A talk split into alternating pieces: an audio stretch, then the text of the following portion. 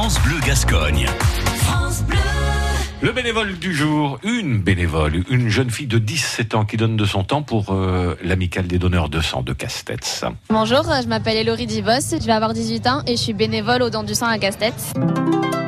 Je suis arrivée il y a à peu près deux ans. Mon rôle au début, c'était euh, avec une autre bénévole. On faisait tout le tour de Talé et de la zone industrielle à Castets et on distribuait des affiches aux entreprises.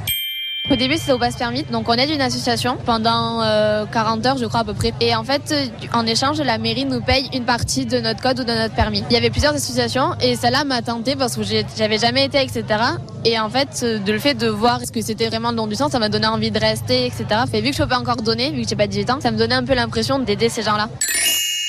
La collecte, c'est une fois tous les deux mois. Avant, c'était sur euh, une seule journée, maintenant c'est sur deux. Ça me prend deux après-midi maximum euh, tous les deux mois. Donc, euh, il y en a cinq tous les deux ans. Donc, ça me prend dix après-midi. Donc, c'est pas excessif.